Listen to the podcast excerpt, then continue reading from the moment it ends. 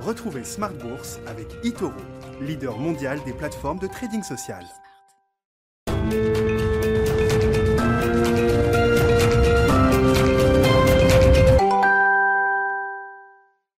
Et c'est reparti pour Smart Bourse, votre double dose quotidienne de marché en direct sur Bismart chaque jour à la mi-journée 12h30 13h et le soir la grande édition, le grand digest de l'information économique, financière et boursière à partir de 18h30 pendant une heure. Au sommaire ce soir, une journée d'aversion pour le risque sur les, marchés, journée risk-off avec euh, un marché parisien et des marchés européens qui reculent en moyenne d'un et demi pour cent voire plus. Tous les secteurs euh, sont en berne, à commencer par les secteurs les plus, euh, les plus cycliques. On voit le secteur bancaire, le secteur des ressources de base, le secteur du pétrole et gaz, le secteur des matériaux de construction qui signent les plus fortes baisses ce soir euh, en Europe. À l'inverse, un seul secteur en Europe arrive à tirer son épingle du jeu, le secteur des télécoms, un secteur qui a été euh, délaissé de longue date par les investisseurs qui trouvent un peu d'intérêt aujourd'hui. On notera également que le secteur des utilities ou encore le secteur de la technologie arrive à, surperformer aujourd'hui dans ce marché en, en baisse. Deux semaines de consolidation, peut-être même l'idée d'une correction devant nous. On en parlera avec nos invités de Planète Marché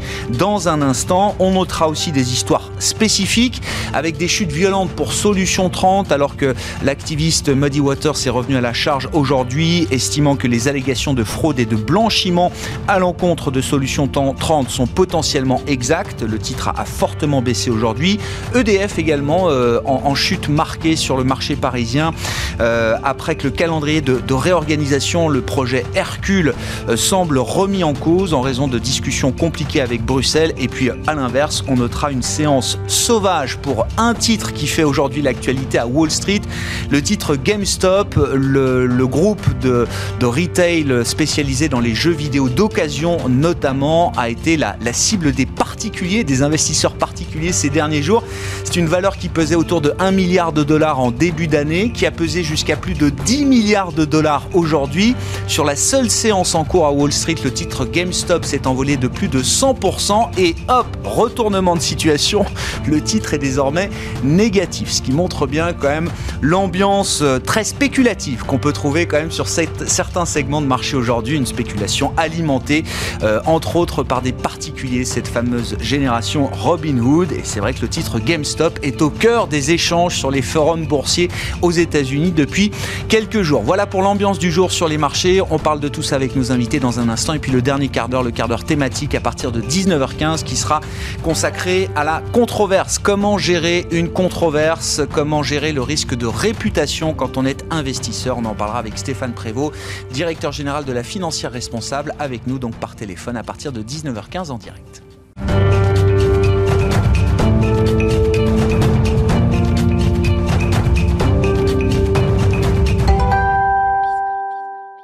Le résumé complet, les infos clés du jour après la clôture des marchés en Europe, c'est chaque soir dans Smart Bourse, Tendance mon ami, avec Nicolas Pagnès depuis la salle de marché de Bourse Direct.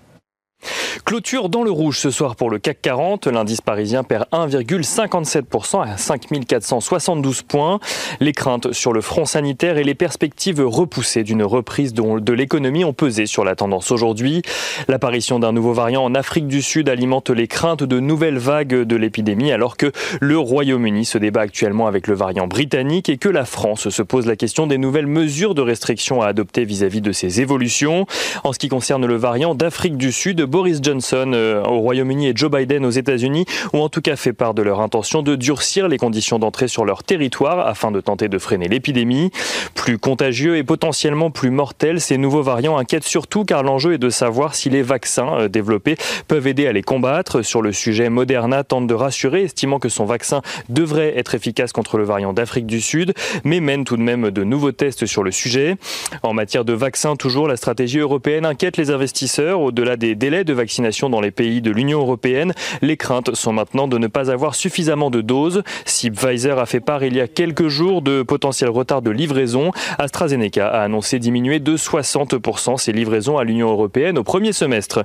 Dans ce contexte, les investisseurs voient la perspective d'une reprise économique s'éloigner. En Allemagne, l'indice IFO du climat des affaires euh, déçoit et recule de 2,1 points à 90,1 pour le mois de janvier. Un recul qui intervient après celui des indices PMI la semaine dernière en zone euro.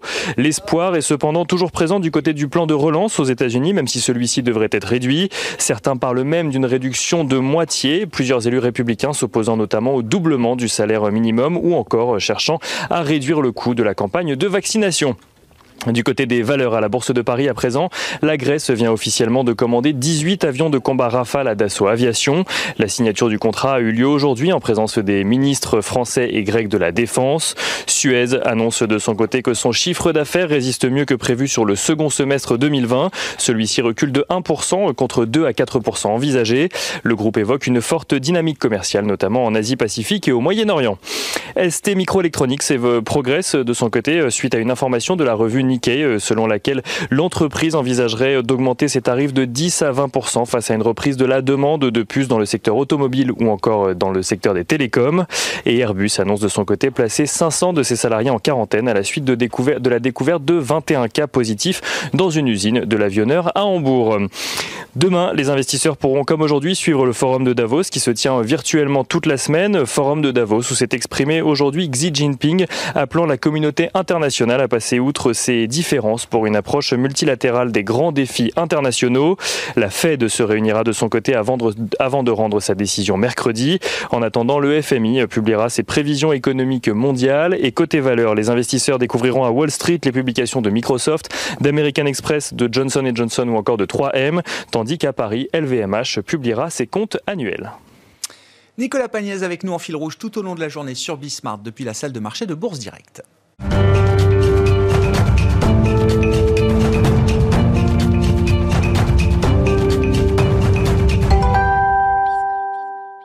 Trois invités avec nous ce soir pour décrypter les mouvements de la planète marché. À mes côtés en plateau, Julien Kistrebert, gérant chez Montségur Finance. Bonsoir et bienvenue, euh, Julien. En visioconférence, Jeanne Asraf-Biton, directrice euh, monde de la recherche euh, marché de l'Ixor Asset Management. Bonsoir et bienvenue, Jeanne. Merci beaucoup d'être euh, d'être avec nous. Et par téléphone, Stéphane Prévost qui nous accompagne également, donc à distance, directeur général de la financière responsable. Bonsoir à vous, Stéphane. Merci d'être avec nous.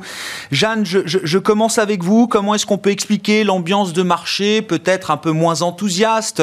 L'allégresse de fin d'année laisse la place peut-être à, à quelques interrogations aujourd'hui. Rien de méchant, hein, une baisse de 1,5% sur les actions européennes, on, va s'en remettre, mais c'est vrai que depuis euh, deux semaines, on a le sentiment d'une consolidation, d'une pause qui pourrait peut-être prendre le chemin d'une correction.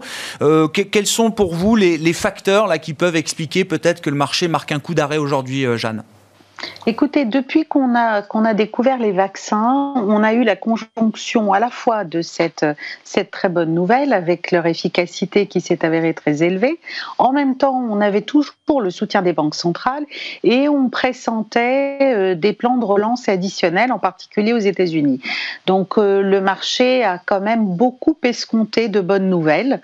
Maintenant, on est un peu à l'heure des réalités qui sont toujours un peu plus compliquées, en particulier en ce qui concerne le déroulement de la vaccination, et c'est plus vrai, semble-t-il, en Europe qu'aux États-Unis. Donc, elle est compliquée.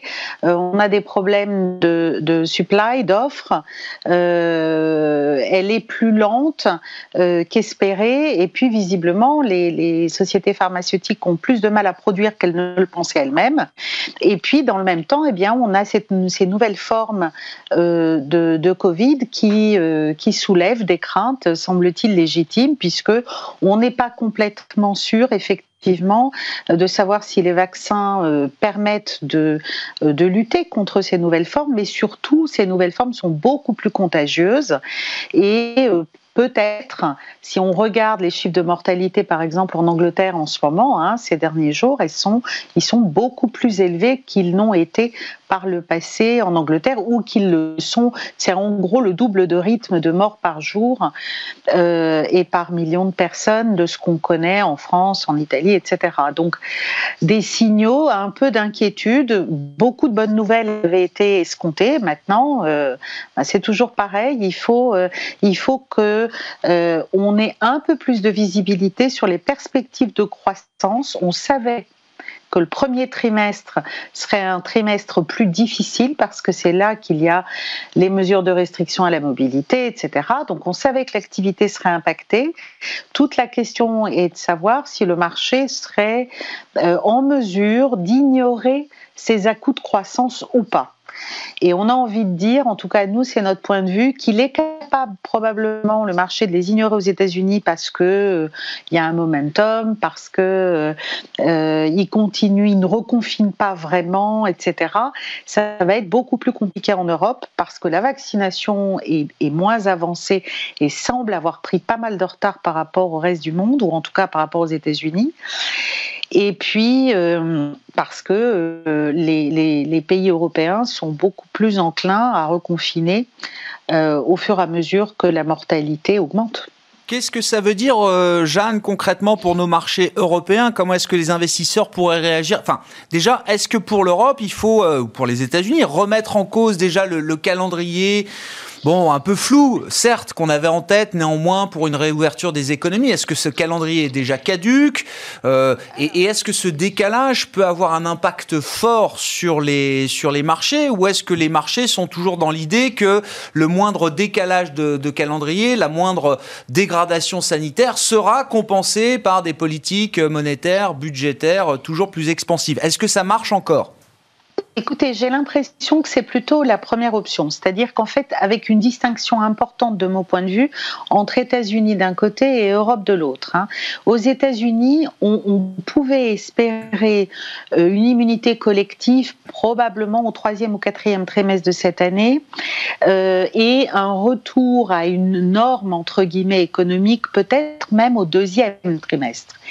Alors, les nouvelles variantes du Covid relèvent ou plutôt retardent ces échéances si effectivement elles s'avèrent être beaucoup plus mortelles, beaucoup plus contagieuses et qu'elles prennent le pas sur le reste. Donc oui, ça pourrait retarder ces échéances d'un trimestre. Mais on a envie de dire euh, que les plans de vaccination aux US, etc., ont l'air de pouvoir fonctionner, voire de s'amplifier. En Europe, la situation a l'air beaucoup plus compliquée. Du coup, on manque, quand je dis en Europe, c'est continental. Hein. L'Angleterre a l'air d'être plutôt sur le même chemin que les États-Unis, voire un chemin de vaccination qui est quand même relativement rapide. Euh, en Europe continentale, on a moins de visibilité et les relances ne vont rien y changer. Hein. Hmm. Donc là, effectivement, on a envie de distinguer. De, enfin, nous, on considère que l'Europe aujourd'hui est plus à risque et qu'après, euh, après une belle, un beau rallye de marché, eh bien, s'il y a des profits à prendre, pour nous, c'est vraiment en Europe, en attendant qu'on ait un peu de visibilité et un peu plus de, de perspective sur le déroulement de la vaccination. Bon, et c'est bien l'Europe, effectivement, qui baisse le plus aujourd'hui. C'est en cours à, à, New York, mais on voit le Nasdaq, alors qui est à l'équilibre au moment où on se parle, mais qui a marqué un nouveau plus haut historique à, l'ouverture de Wall Street euh, tout à l'heure grâce au compartiment technologique qui, euh, qui reste un soutien euh, incontournable. Julien, Julien Kistrobert, comment vous qualifiez l'état du marché aujourd'hui? Est-ce que c'est résilient? Est-ce que c'est complaisant? Est-ce qu'on a été trop vite, trop loin dans l'idée de la rouverture des économies? Ou est-ce que ça reste le sens du voyage quand même pour 2021 Écoutez, sur, la performance du marché, évidemment, elle a été, excessive, mais elle s'explique par euh, les liquidités massives qui ont été injectées, comme on l'a dit, par les banques centrales, les plans de relance. Et je dirais que le marché a été drogué euh, à l'argent public euh, de manière assez massive, parce que finalement, sur le, virus, les variants, etc., il n'y a, pas une nouvelle aujourd'hui spécifique. On a même Moderna qui nous a dit que, en tout cas, son vaccin fonctionnerait sur la variante anglaise fonctionnerait aussi sur la variante sud-africaine, même si le taux euh, d'efficacité serait, euh, serait plus faible. Donc il n'y a pas eu de choses très négatives. On sait que Johnson Johnson va annoncer bientôt son vaccin qui pour le coup, serait intéressant puisqu'il suffirait d'une seule dose. Mhm.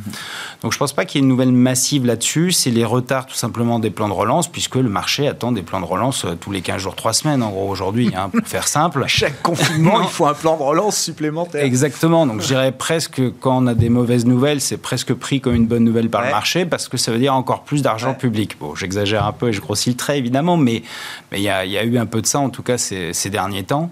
Et vous avez l'impression, non mais c'est un point clé, euh, Julien, vous avez l'impression qu'en Europe, on sera capable d'en faire plus, beaucoup plus, si jamais c'était nécessaire. C'est encore l'année du quoi qu'il en coûte. Aux États-Unis, je dis pas, ils sont en train de négocier 1900 euh, milliards euh, supplémentaires. Même si c'était deux fois moins, ça resterait spectaculaire. Mais en Europe, on est capable encore de d'augmenter en permanence le quoi qu'il en coûte. Ou est-ce que déjà on atteint une limite? Quand on écoute certains hommes politiques ou certains banquiers centraux ici et là On sent, je, me, je, je cite le ministre délégué en France au compte public la semaine dernière dans les échos, qui euh, martèle que 2021, si c'est l'année de la sortie de crise, alors ça doit être l'année qui marque la fin du quoi qu'il en coûte on essaie quand même de cadrer un peu les choses là. Bon, aujourd'hui, on n'a on pas trop le choix de toute façon. Hein. Les Espagnols, par exemple, ont, fait un confinement très léger parce que justement, ils ont dit que c'était compliqué de continuer à fermer tous les commerces. Euh, ce qui se passe en Italie avec euh, l'affaiblissement du Premier ministre Giuseppe Conti aussi marque peut-être des, des, tensions politiques à venir. Je dirais tant que les taux d'intérêt sont très négatifs et que la Banque centrale est là présente de manière aussi importante, on ne considère pas en tout cas qu'il y ait de risque. Le vrai problème, c'est la sortie de crise. Mhm. Donc tant qu'on a des taux très négatifs détenus essentiellement par la Banque Centrale Européenne, je dirais qu'on peut continuer. Et puis, entre guillemets, est-ce qu'on a le choix de faire autre chose que de continuer mhm. euh, Donc là-dessus, euh, là-dessus, en tout cas, même s'il y aura des, discussions complexes, euh, on pense que de toute façon, ils n'auront pas d'autre choix que de continuer. Et la Banque Centrale devra continuer à être là, augmenter la taille de son bilan s'il le faut. Euh, aujourd'hui, il n'y a, pas, a pas vraiment d'autres solutions euh, au vu des, tensions sociales. Ce qui est plus inquiétant, je pense, c'est vraiment la sortie de crise parce que finalement, à un moment ou à un autre, il va falloir rembourser, je ne sais pas, parce que la BCE pourra annuler, ou en tout cas, tant que c'est à taux négatif, ce n'est pas un vrai sujet. Mais si on a cette reprise attendue avec reprise de l'inflation, qui, se tient aussi parce qu'on a, on a un montant d'épargne qui a explosé euh, ces, ces, derniers mois, euh, près de 100% du PIB hein, d'épargne en plus, euh, si on regarde en Europe ou aux États-Unis. Donc c'est des montants massifs. Tout l'enjeu est de savoir si cet argent va être réinvesti. Mm. Et puis derrière, des, des, changements de fiscalité. On sait que les Américains, en tout cas, voudraient revenir sur les baisses d'impôts qui avaient été passées par, par M. Trump. Donc il va falloir payer tout ça. Donc une croissance, évidemment, au plus des destructions d'emplois, etc., qui va être euh, beaucoup plus atone. Euh, même quand on en sera sorti, on va avoir un effet évidemment accélérateur très fort, mais la croissance potentielle à long terme, évidemment, elle est, elle pénalisée, et ce, pour, pour quelques temps. Mais vous dites à ce stade, il n'est il est pas question d'envisager euh, la fin des mesures d'urgence ou des mesures de soutien euh, d'urgence. Ce serait prématuré. Et donc, du point de vue du marché, qu'est-ce que ça veut dire Que euh, une correction ne pourrait être que limitée, c'est ça, oui, Julien? Il n'y a pas de risque financier majeur là aujourd'hui dans le marché? Non, certains investisseurs s'inquiétaient notamment de la Fed qui pourrait commencer à mener une politique de tapering, mmh. donc réduction en fin d'année. Évidemment, les banquiers centraux de la Fed ont tous dit les uns après les autres qu'il n'était pas du tout question, et on comprend pourquoi c'est une évidence. Euh, donc là-dessus, euh, nous, on n'a pas d'inquiétude en tout cas euh, qui soit qui soit particulière. Et puis je trouve que c'est une journée intéressante parce qu'on a eu une réaction normale des taux longs américains aujourd'hui, des marchés qui baissent, des taux longs qui rebaissent un peu aussi. Alors qu'on a eu des séances ces derniers temps, vous voyez qu'il y avait tellement de liquidités partout que tout allait dans le même sens, aussi bien obligation que action. donc on a peut-être eu une journée un peu plus normative euh, je dirais. Et puis, il faudra peut-être que certaines bulles éclatent, euh, menées par les particuliers, sur certaines thématiques euh, ah qui sont forcément intéressantes, mais qui ont atteint des niveaux de valorisation qui sont interpellants. Bon énergie nouvelle, euh, etc. Voir quelques dossiers spécifiques. L'emblème du moment, c'est GameStop aux États-Unis. Hein, je vous rappelle ce titre qui est passé de 1 milliard de capi à 10 milliards en quelques jours et qui, sur la séance du jour, alors a plus que doublé et au moment où on se parle est, revenu proche de, l'équilibre. Hein. Donc c'est assez euh, incroyable, des mouvements quand même d'une violence extrême sur ce titre euh, GameStop qui fait l'actualité à Wall Street avec beaucoup de particuliers qui suivent aujourd'hui ce, ce, dossier. Vos commentaires sur la situation de marché, Stéphane, Stéphane Prévost est-ce que, le, sens du voyage reste euh, le même pour les marchés, les marchés actions? Est-ce qu'il faut rester constructif effectivement? Ou est-ce que déjà l'ambiance de début d'année, les informations notamment sur le, plan sanitaire obligent peut-être à, réviser un peu ses, ambitions en termes de croissance macro, de croissance des bénéfices, de scénario pour 2021 bah, beaucoup de choses ont été dites euh, par les par les interlocuteurs précédents, mais c'est vrai que là, on a perdu en visibilité sur euh, les les je dirais peut-être les on a une inconnue sur les trimestres à venir. C'est-à-dire que si on prend euh, si je regarde trois mois en arrière avec l'annonce des vaccins et les scénarios de reprise et de relance de la situation économique qu'on avait sur les Europes, les États-Unis, on n'est plus exactement dans dans la direction qu'on avait évoquée et on a perdu, euh, on est sur une dérivée seconde et on a perdu, euh, je dirais, en intensité de relance. Et, et en fait, le, le, le problème, c'est qu'on est en train de prendre du retard sur la, la normalisation et la libération des, des, des économies et que la situation sanitaire euh, amène, euh, amène du doute euh, quant à l'efficacité des vaccins, quant à l'efficacité de, de du, du, du, retour à la normale. Et on avait les marchés qui ont été probablement un peu trop un peu un, un peu trop optimistes, mais je crois que c'est aussi euh, lié au fait qu'on a peut-être un rappel à nous à, à, à l'économie réelle. Euh, C'est-à-dire que euh, cet optimisme, euh, il fallait qu'on puisse enclencher euh, des phases de normalisation sanitaire. Elles sont un peu remises en cause. Je, je veux bien et j'admets que l'hypothèse c'est quand même que on va pas être confiné pendant six mois, c'est clair, mais on va avoir quand même un trimestre un peu difficile devant nous. Ça c'est le premier point. Le deuxième point, c'est que bah, il va falloir quand même euh, tenir compte des effets d'un deuxième confinement. C'est-à-dire que la fragilisation de, de, des économies, notamment en Europe, si on arrive, même si on a l'habitude maintenant du télétravail, que les entreprises sont organisées, on voit bien dans la journée, dans la séance d'aujourd'hui, que bah, les secteurs euh, tels que la santé, tels que la tech, et quelques valeurs industrielles sur lesquelles il y a des bonnes nouvelles euh, ont, ont, été dans le positif, alors que le bêta sur lequel les valeurs cycliques ou les valeurs à fort bêta sur lesquelles euh, il y a nécessité d'avoir des fondamentaux pour justifier la hausse des cours. Euh, pose euh, très très clairement question et je mets de côté les dossiers spécifiques.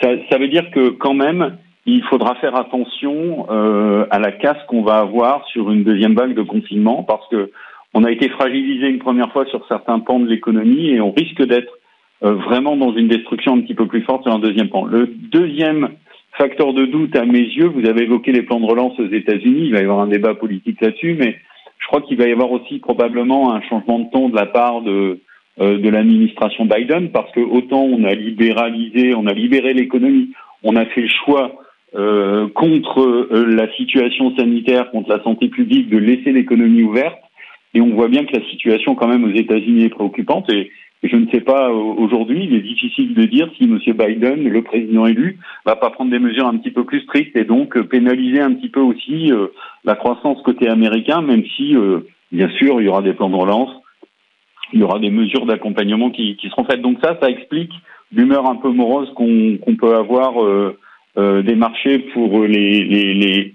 les derniers jours, mais aussi peut-être dans dans les semaines à venir, on va on va avoir une semaine de publication qui, démarre de façon un peu plus lourde euh, cette semaine. Donc on va avoir un état des lieux de l'économie au quatrième trimestre, mais on sait d'ores et déjà que le, le premier trimestre de cette année risque d'être compliqué et la visibilité va être réduite.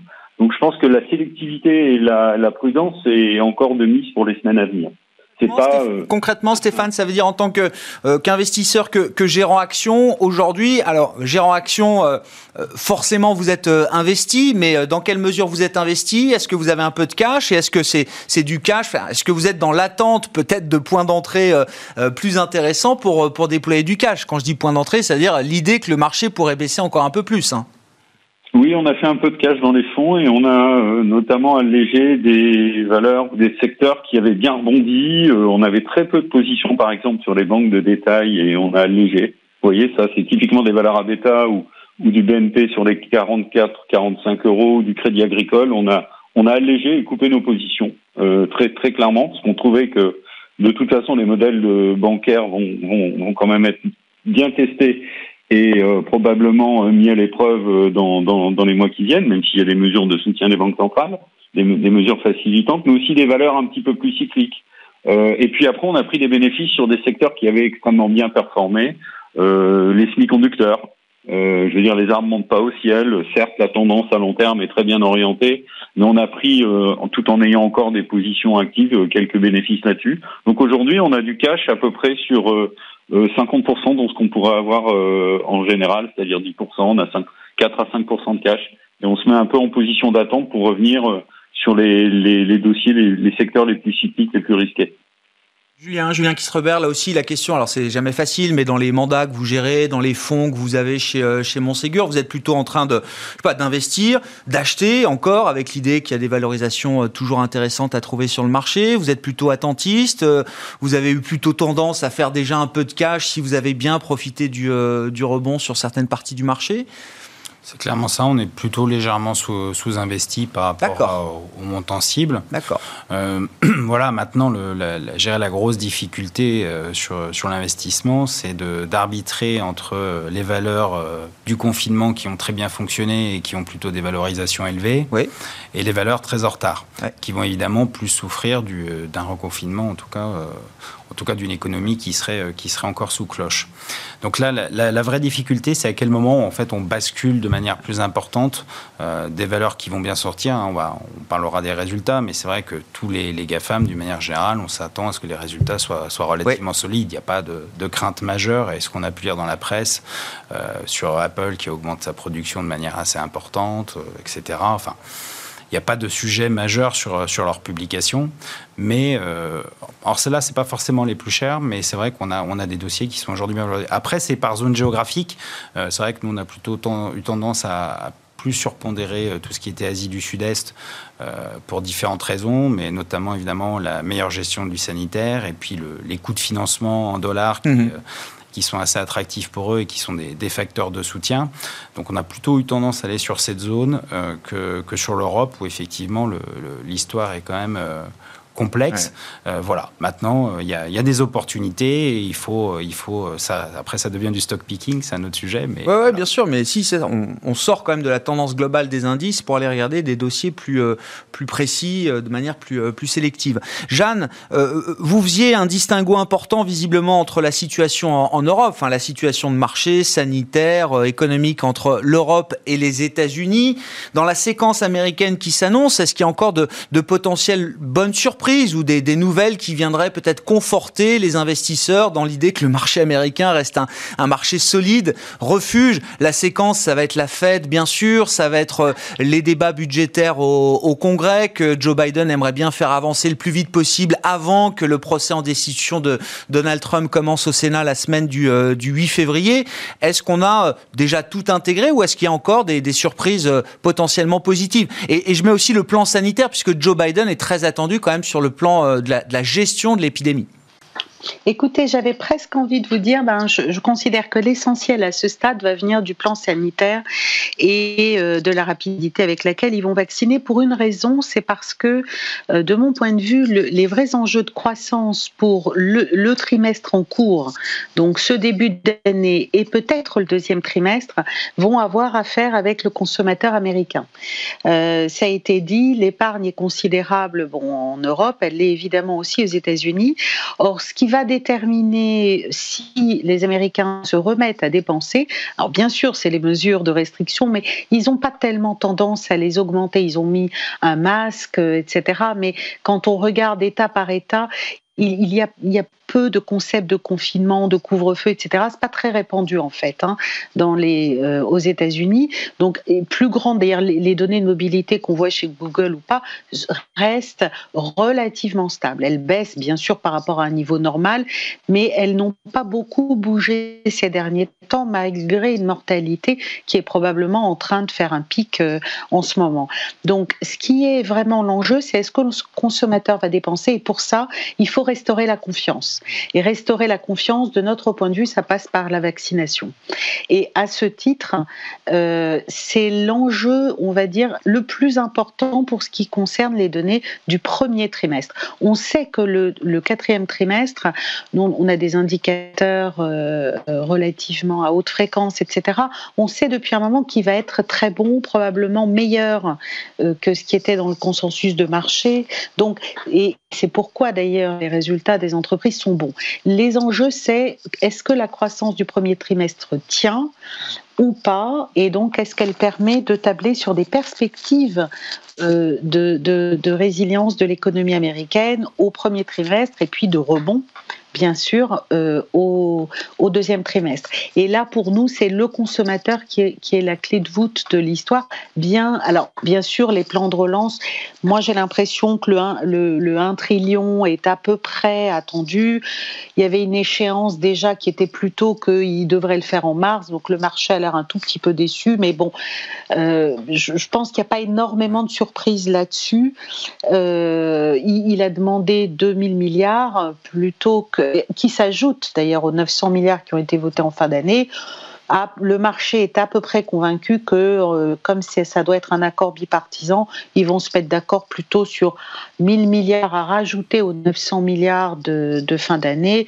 Donc on est sur un plan d'urgence, comme ils disent, qui serait aux alentours de 2000 milliards, euh, qui va être mis en œuvre au courant de ce trimestre. Mais mmh. l'enjeu, c'est peut-être plus encore la, confiance des consommateurs, à mon avis, et leur capacité ou leur euh, propension à consommer ou à reconsommer au fur et à mesure euh, qu'ils retrouvent confiance. Quoi.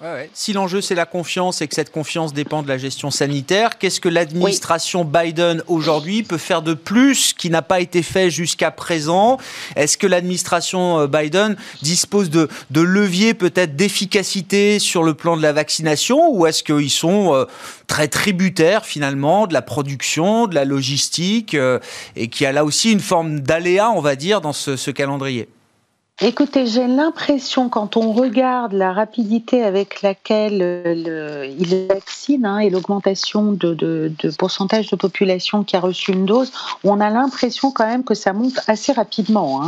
Donc j'ai l'impression que la logistique est pas mal. Après, on pourrait imaginer euh, qu'il demande à des entreprises pharmaceutiques, euh, c'est euh, comme ça aurait été fait euh, en Europe, mais qu'on demande à des entreprises pharmaceutiques de mobiliser leur capacité de production pour produire les vaccins des autres, donc on pourrait envisager comme, euh, euh, comme on peut avoir dans, dans des cas d'urgence et de guerre, etc., où il y a une forme de réquisition. Alors ça, c'est pas une vraie réquisition, mais l'idée étant de demander à toutes sortes de capacités manufacturières d'utiliser les possibilités qu'ils ont de produire les vaccins qui marchent. Donc on pourrait envisager ça. Je vous avouerai que je, ne sais pas, je ne réalise pas euh, clairement quelle est leur marge de manœuvre en termes d'efficacité. Il me semble que pour l'instant, euh, c'est quand même relativement efficace vu la dimension du pays. Donc je pense qu'en termes logistiques, c'est pas mal. Euh, après, il y a les problèmes de production. Je pense qu'il pourrait euh, demander voilà, à d'autres entreprises qui n'ont pas euh, de vaccins ou etc. Hmm. de, de, prioriser à, la euh, production, de ces vaccins. Tout découle de ça, hein. vaccination, confiance, surprise positive. voilà, c'est le scénario qu'on avait envie d'acheter en début d'année. Et donc, voilà, tout repose sur, ces, sur ce facteur sanitaire et cette gestion de l'épidémie et, et, du calendrier vaccinal. Si on en vient aux entreprises, peut-être, Julien, semaine très chargée, puisqu'on a 118 sociétés du S&P 500 qui publient, dont Microsoft, Apple, Tesla, Facebook. On aura à Paris pour le CAC LVMH euh, demain soir, je crois, et puis euh, ST Micro euh, jeudi. Enfin, globalement, qu'est-ce que vous attendez? Quels sont les résultats qui vont vous intéresser là? Quel type de secteur vous avez envie de suivre plus particulièrement, qui vous intéresse du point de vue de l'investissement? Moi, je retiens quand même que Netflix, la semaine dernière, évidemment, a fait un carton dans ses résultats, ça a fait un carton boursier, et que à l'inverse, les banques américaines qui ont plutôt sorti des bons résultats, je crois qu'on a dû voir même des chiffres records avec des activités de trading très bien orientées sur la, fin d'année, ont reçu quand même un accueil boursier euh, euh, assez frileux. Oui, bah les banques aussi, c'est tombé au moment où les, les, taux longs américains qui avaient continué, commencé à monter, qui les avaient donc aidés à monter, euh, se sont stabilisés et là on les voit, on les voit rebaisser. Donc je pense que c'est plus un sujet macro, en tout cas sur, sur les banques et d'anticipation de, de, futurs résultats qui accéléreraient moins vite qu'attendu. ça veut dire quand même, premier enseignement pour un secteur bancaire qu'on regarde particulièrement, les résultats on s'en fiche c'est juste la courbe des taux qui, compte, quoi. Oui, j'ai l'impression qu'il y a un peu de ça. pour, savoir ce qui détermine quand même les mouvements boursiers à un bah, moment. Sur, sur 2020, euh, globalement, les résultats du secteur bancaire ont été, euh, ont été très solides. Mm. Et pourtant, parce que tout le monde prédisait au tout début l'Armageddon pour le secteur avec des taux de défaut qui explosent. Euh, dès le T3, on a eu des reprises de provisions assez importantes, on a eu des, des résultats assez solides. Bon, finalement, ça s'est plutôt bien passé, mais bon, c'est un secteur mal aimé pour, pour plein de raisons. Euh, on va pas développer, mais, euh, mais voilà. Donc, je dirais qu'on va avoir des bons résultats encore de ceux qui ont bien publié de bons résultats sur l'ensemble de l'année 2020. Donc, euh, tout ce qu'on disait, bah, Microsoft avec Azure et le télétravail, etc., bah, ils, vont, ils vont sûrement, certainement sortir des chiffres encore très solides. Alors, peut-être pas les près de 50% de croissance qu'ils ont eu sur le trimestre précédent, mais ça devrait être, ça devrait être plutôt de bonnes factures si on regarde, euh, puis en plus ils ont, aussi euh, sur la partie Xbox, ils ont sorti une nouvelle offre aussi qui devrait être plutôt euh, favorable dans cette, dans cette période de fête. Sur Tesla, bon, le, sujet c'est la valorisation, mais sur, sur l'activité, il n'y a pas trop de surprises non plus, parce qu'on a déjà eu le montant des livraisons sur le quatrième trimestre qui était solide. Donc là-dessus, il n'y aura pas de choses majeures. Sur, sur, le, sur Facebook, bon, ça va, ça va rester solide. Le sujet, il est politique. Hein. Est-ce que les démocrates vont vouloir démanteler ou pas Facebook? Mm.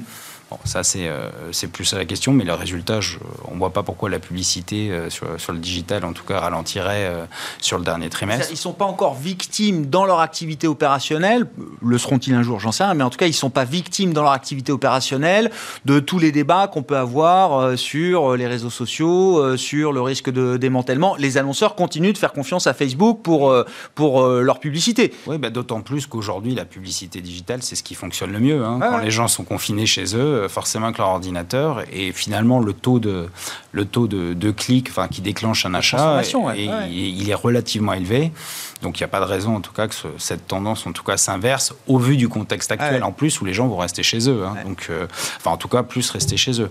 Apple vous l'avez cité aussi je crois qu'on prévoit un trimestre à plus de 100 milliards de dollars de chiffre d'affaires. record évidemment. Tout à fait ça va être a priori très bon. Ils ont demandé d'augmenter à leurs fournisseurs d'augmenter les cadences de production de 30% sur le premier semestre euh, notamment avec le nouvel iPhone et la technologie 5G.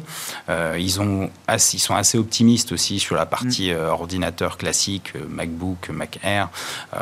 Là-dessus, je ne vois pas en quoi l'outlook pourrait être compliqué, si ce n'est les problèmes d'approvisionnement sur, sur, certains, sur certains composants. Mais les hausses de prix sont annoncées, on l'a dit, et notamment ST Micro va en bénéficier. Donc voilà, donc globalement sur ces segments-là, il n'y a pas de, a pas de choses euh, compliquées à attendre. Sur le luxe, euh, on a vu Richemont qui a publié des chiffres euh, très solides.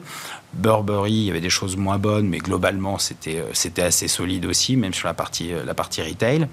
Donc LVMH, on attend une croissance sur la partie fashion et, et, cuir et leisure autour de, de 11% sur sur le trimestre on voit pas en quoi les, dynamiques auraient pu changer, puisqu'on a vu que les grosses tendances, c'était encore l'Asie. Hein. donc, euh, pas de scoop. Et l'Asie, par définition, est peu touchée.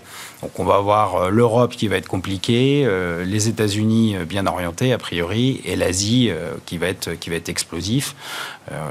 on avait du, plus 80% sur, chez Richemont sur la Chine continentale, par exemple. Donc, c'est des chiffres massifs. Hein. Si tout ça est très consensuel, Julien, ça veut dire que c'est pas ce qui est le plus intéressant pour l'investisseur, alors? Je sais pas, parce que finalement, ces stocks-là, on, je parle de, plutôt de Microsoft et, euh, Facebook. Hein, Tesla, encore une fois, c'est oui, un sujet différent. LVMH aussi, il y a un sujet de valorisation quand même. Euh, donc sur, ces, sur, sur Microsoft et Facebook, on n'a pas des niveaux de valorisation qui sont, euh, qui sont stratosphériques. Hein, mm. La résilience du modèle et surtout de la génération de free cash flow.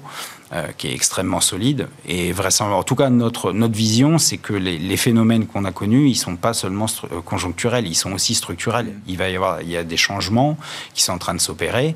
Alors évidemment, tout le monde ne va pas travailler de chez lui 100% euh, du temps, hein, c'est pas le propos, mais euh, il y a quand même des mouvements qui sont en train de se faire. Et ces mouvements-là, on ne fait qu'accélérer finalement des tendances de fond. Euh, d'ailleurs, on le voit dans les ventes, hein, même dans les zones où il n'y a pas de confinement, la vente par, par digital a continué d'accélérer sur, sur les derniers trimestres. Donc ces tendances-là, elles sont là, des habitudes sont prises, et puis finalement, les gens se rendent compte que c'est peut-être plus simple, tout mmh. simplement, mmh. se faire livrer chez soi.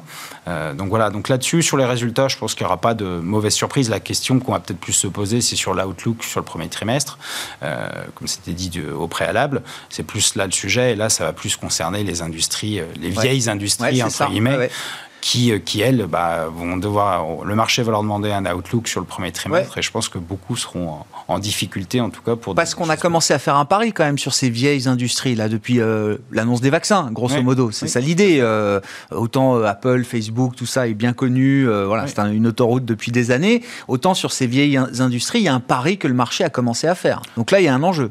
Oui, il y a un enjeu qui est beaucoup plus fort. Euh, voilà, maintenant, les niveaux de valorisation, euh, on, connaît les différences de cours entre le secteur value, le segment value, le style value et le style croissance. Euh, on est à des, deltas historiques. voilà, donc tout l'enjeu pour le basculement, c'est quand est-ce qu'on sort de cette crise, que les taux le remontent et que mécaniquement les investisseurs vont repositionner leur portefeuille sur, sur des valorisations qui sont plus attractives. On a vu les prémices de cette idée, mais vous dites c'est pas encore le, le, grand basculement justement. Non, le marché attendra de voir, de voir les choses beaucoup plus clairement et on l'a dit aujourd'hui avec les nouvelles variantes, les nouveaux variants, bien sûr. c'est compliqué. Même à Los Angeles aujourd'hui, on parle d'un reconfinement puis d'un nouveau variant ah aussi spécifique à Los Angeles qui serait beaucoup plus contagieux. On ne sait pas aujourd'hui si c'est traitable. Donc le sujet en fait de ces variants qui arrivent un peu partout sur la planète, c'est quand même un sujet. Euh, le, narratif sanitaire est effectivement beaucoup plus euh, nuancé qu'il y a quelques semaines ou quelques mois où effectivement c'était la victoire des, vaccins et de la vaccination. Stéphane, Stéphane Prévost, qu'est-ce que vous attendez de cette séance de séquence de résultats? Quels sont les résultats d'entreprises qui vont vous intéresser? Quelles entreprises? Quels secteurs? Qu'est-ce que vous avez envie d'apprendre à travers cette saison de résultats, euh, Stéphane? Moi, je crois que les, il euh, y, a pas mal de choses intéressantes qui viennent d'être dites et, je suis très certaine. Maintenant, je ne suis pas choqué par les niveaux de valorisation, c'est-à-dire qu'actuellement, finalement, ce qu'on paye sur des FVMH, ce qu'on paye sur du SC microélectronique, c'est une agilité. Songez qu'LVMH, en, cette année, on va retrouver les niveaux d'avant-crise. En gros. Euh, c'est-à-dire que le luxe ne connaît pas la crise. Alors on parle d'LVMH, mais vous, vous verrez Hermès, euh, Kering peut-être avec un petit peu moins de qualité, mais tout, tout le secteur, le, le, luxe ne connaît pas la crise. Et ça va continuer parce qu'on a vu que euh, même en période où les gens ne peuvent pas acheter dans les magasins, mais ils achètent sur Internet. Et donc euh, euh les, les, business models s'adaptent très vite. L'agilité de ces, de ces grandes entreprises, elle, elle, elle continue. Donc c'est vrai qu'un dossier comme LVMH, euh, il y, a, y a du potentiel, il y a du potentiel de performance sur, sur ce dossier et les multiples s'ils sont plus chers, bien évidemment, et plus élevés, euh, laissent encore voir euh, pour nous de, de, de l'upside. Ensuite, il y a fondamentalement, euh, on a parlé des semi-conducteurs, mais, mais c'est vrai que comme pour les équipementiers du secteur tels qu'ASML ou même STM, eh bien, on voit qu'il y a plus de demandes que, que d'offres possibles dans les semi-conducteurs. Et donc, on a même euh, euh regardé une société comme NXP Semiconductor ou STM qui annonce qu'il relève les prix. on retrouve des pricing power parce que l'électromobilité, euh, toute la partie, tous les secteurs qui sont liés à l'automotive, au bien d'équipement, euh, tout ce qui est euh, application électronique, euh, notamment tiré par Apple, les deux géants Apple et Samsung, les demandes en microcontrôleurs, les demandes en en silicone sont, sont d'énormes soutiens pour une société comme STM et, et, comme un acteur comme Infineon, on est sur des sortes des shortages par rapport euh, par rapport aux attentes. Donc il y a des il y a des secteurs où il y a des débouchés, la croissance la croissance accélère. La tech globalement va rester pour nous euh, dans le digital tout ce qui est lié à la digitalisation, la SS2I, les Capgemini, euh, les SAP, les Dassault Systèmes vont rester des valeurs qui, pour nous, euh, devraient continuer à, délivrer des, bonnes performances. Le secteur de la santé, dans les semaines à venir, va être un secteur sur lequel euh, on va rejouer. Si vous regardez aujourd'hui, une séance comme aujourd'hui, des valeurs comme Diasorine, des valeurs comme Biomérieux ou Sartorius ont repris des couleurs. Elles avaient, depuis novembre-décembre, un momentum un petit peu plus faible. Alors, les valorisations sont certes élevées, mais on a, on a, on a de la visibilité sur, sur, sur ces dossiers. Et, et, et clairement, c'est pas une visibilité que défensive. C'est ça que je veux faire passer comme message. C'est que l'agilité de ces valeurs de, de, croissance et de qualité font que les, les, profils de croissance dans des temps compliqués, pour certaines, euh, accélèrent. Et logiquement, on devrait voir des, des, un bon démarrage pour ces, pour ces dossiers-là. Jeanne, je voulais peut-être conclure avec vous. Alors, Peut-être un mot de l'Italie, Jeanne. Et c'est vrai que généralement, malheureusement, hein, quand on parle de, reparle de l'Italie dans une émission marché, c'est rarement pour de très bonnes raisons. Euh, on essaiera de le faire quand quand il y aura de bonnes nouvelles. Et c'est vrai qu'il y a eu des bonnes nouvelles sur l'Italie. Hein. Faut pas se méprendre sur sur sur mon propos, mais c'est vrai que voilà, il y a une petite crise politique pour ceux qui euh, suivent visiblement qui est à nouveau en, en gestation. Quel est votre niveau d'inquiétude? Quel est le niveau d'inquiétude du marché par rapport à cette situation italienne spécifique? Et puis globalement, pour conclure avec vous vous, Jeanne, comment et où est-ce que vous avez envie d'être positionné aujourd'hui dans les recommandations que vous pouvez mettre chez, chez Lixor? Écoutez, sur, l'Italie, j'ai envie de dire, le, degré de la crise, on le voit souvent en regardant euh, euh, l'écartement ou pas des spreads. Moi, je trouve assez frappant qu'ils aient pas, enfin des spreads entre les, taux italiens et allemands, ils n'ont pas tant bougé que ça. Donc euh, oui, effectivement, il y a eu un peu d'instabilité sur le, gouvernement, mais enfin, il résiste. la visibilité est moins bonne, mais c'est une crise politique, on va dire, relativement modérée l'aune de celles qu'elles ont été euh, en Italie de par le passé. Donc une inquiétude relativement modérée euh, de notre point de vue en ce qui concerne l'Italie. J'ai envie de dire sur ce qu'on favorise depuis maintenant, ben, en gros novembre, hein, eh bien on a une préférence marquée pour les actifs américains, on la maintient.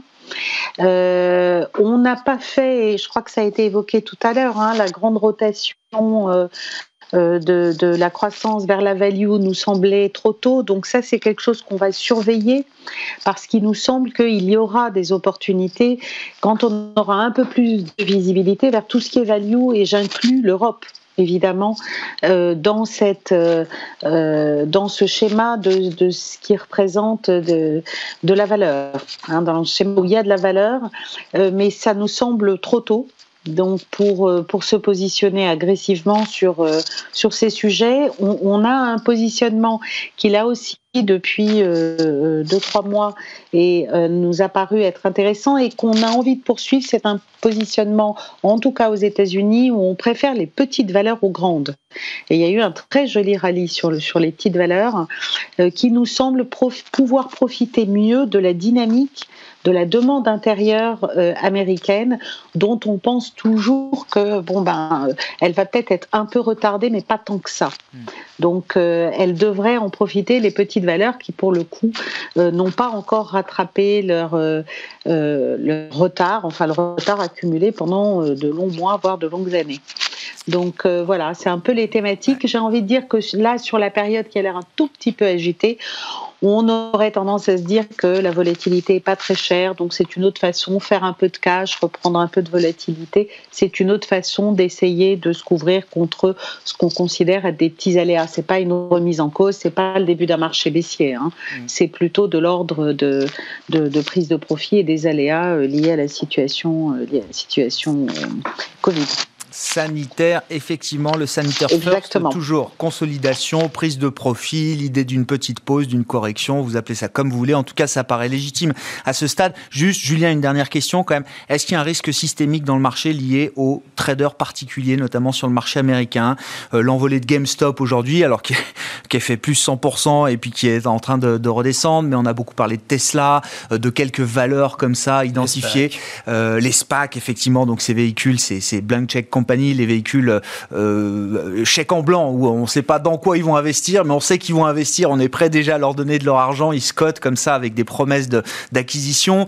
Euh, est-ce que ça peut faire peser un risque systémique sur le marché? Est-ce que le, risque de marché est dans le marché d'une certaine manière? Ça semble trop tôt parce qu'en général, les, éclatements de bulles, ils sont souvent liés à un changement de politique euh, des banques centrales. Oui de retrait de liquidité ou de contraction de la liquidité. Exactement. Et là, aujourd'hui, euh, il n'y a, pas, a pas de changement de politique à ce niveau-là. Donc, euh, il est très probable que ces mouvements se, poursuivent. Hein. Pour rappel, la croissance monétaire M2, on est sur du 25%. C'est des niveaux euh, jamais vus.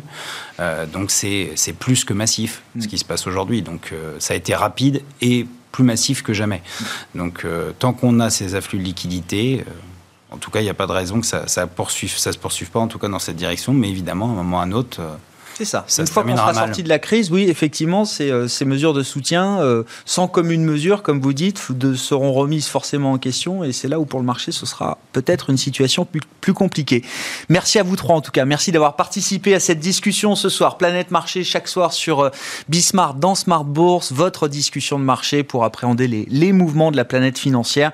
Euh, Jeanne Asraf-Biton était avec nous en visioconférence, directrice monde de la recherche marché de l'Ixor Asset Management. Julien Kistrebert en plateau gérant chez Montségur Finance, et Stéphane Prévost, directeur général de la financière responsable, qui reste pour quelques minutes encore avec nous, puisqu'on va parler dans un instant avec vous, Stéphane, de la gestion d'un risque de controverse dans un portefeuille quand on est investisseur.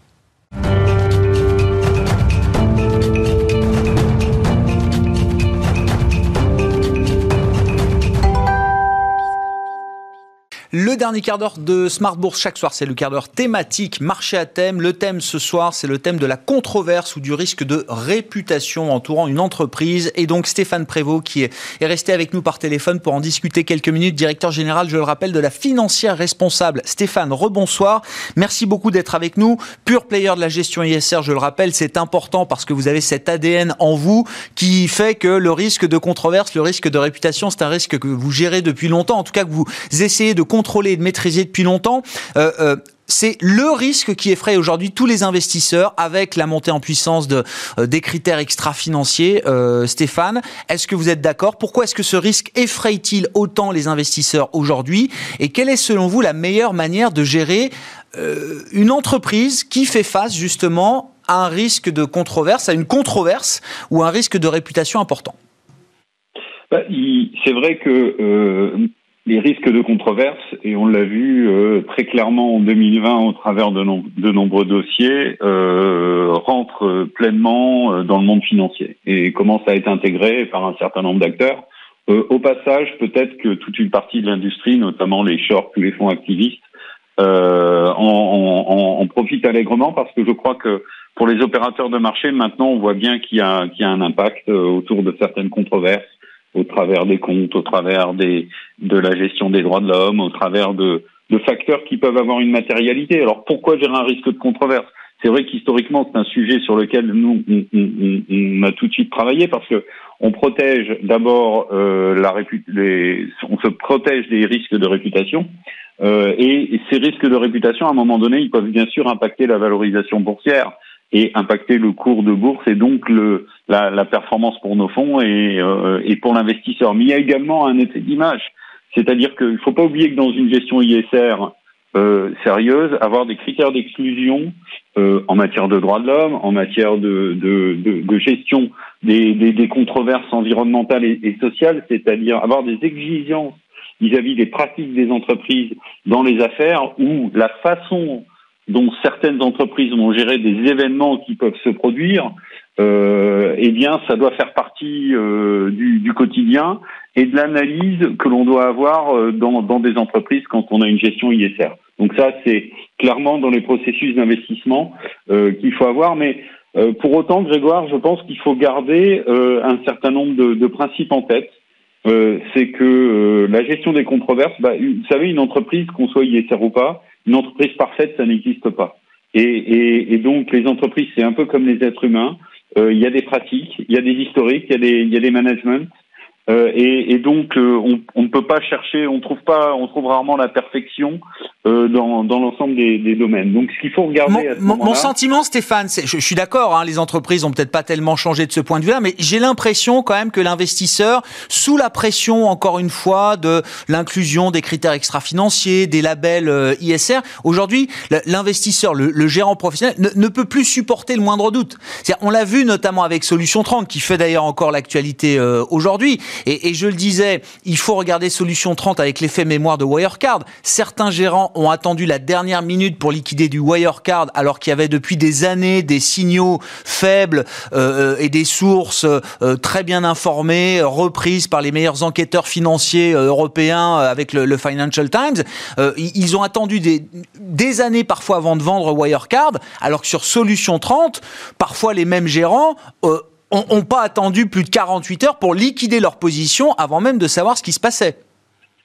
Oui, je vois très bien votre question. En fait, euh, le, il y a aussi un court-termisme des marchés. C'est vrai que quand on est ISR, on est long terme, et quand il se passe quelque chose sur une valeur, vous avez deux possibilités. Bah, soit vous appuyez sur le bouton vendre et euh, sans réfléchir et sans regarder, euh, et vous vous dites oulala. Là là, quand c'est flou, c'est qu'il y a un loup, mais vous n'approfondissez pas et, et, vous vendez. Est-ce que c'est comme ça qu'il faut faire aujourd'hui, Stéphane?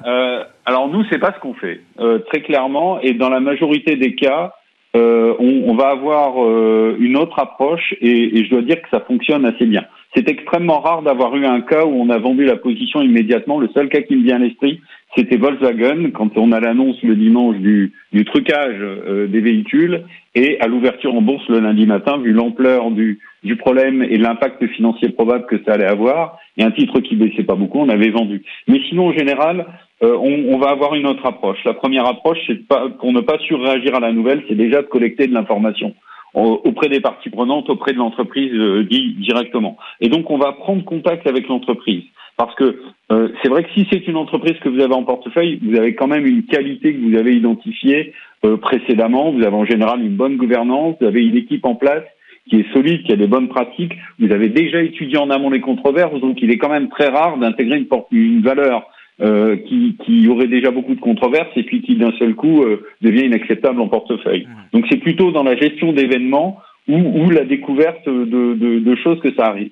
Et quand vous prenez contact avec l'entreprise, ben, vous allez très vite avoir un sentiment qualitatif sur lequel vous allez pouvoir travailler. Vous regardez la, commission, la communication de l'entreprise, vous regardez sa capacité de réaction par rapport à un événement. On l'a vu avec une entreprise comme Kingspan euh, très très très récemment, ou même Saint-Gobain dans l'affaire de la Greenfield Tower. Les entreprises ont communiqué et réagi euh, très très très très vite. Et ensuite, si vous voulez, on va rentrer dans une phase d'analyse.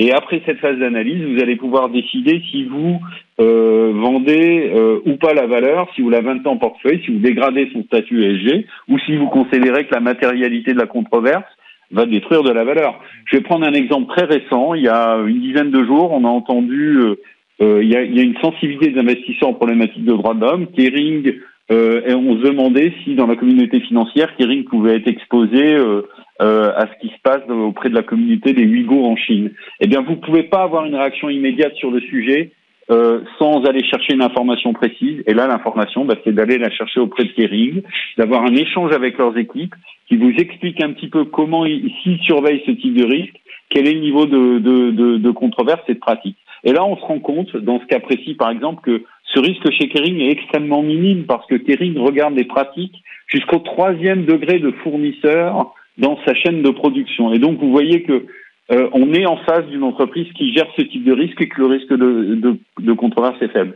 Et si vous voulez appuyer très vite sur le bouton, d'abord, vous pouvez nuire à la performance et vous êtes quand même là pour agir dans l'intérêt du, du porteur de part.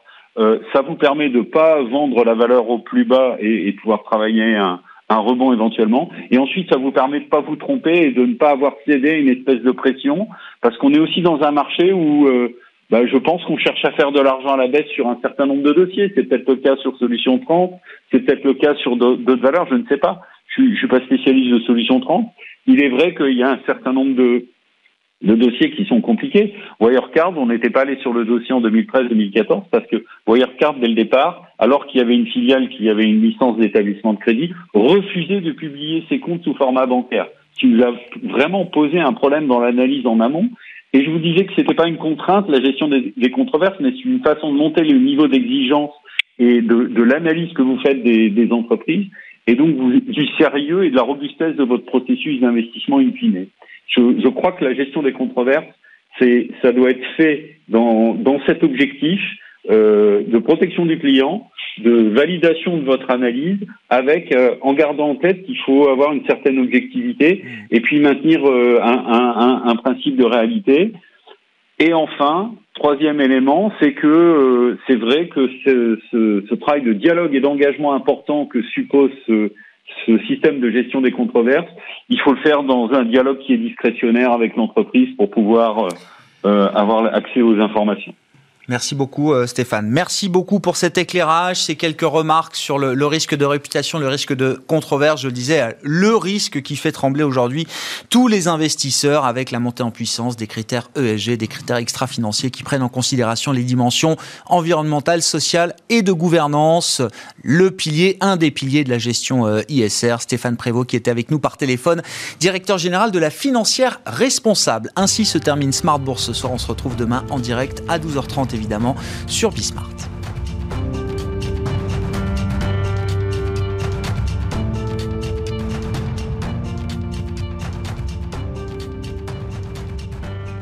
C'était Smart Bourse avec Itoro, leader mondial des plateformes de trading social.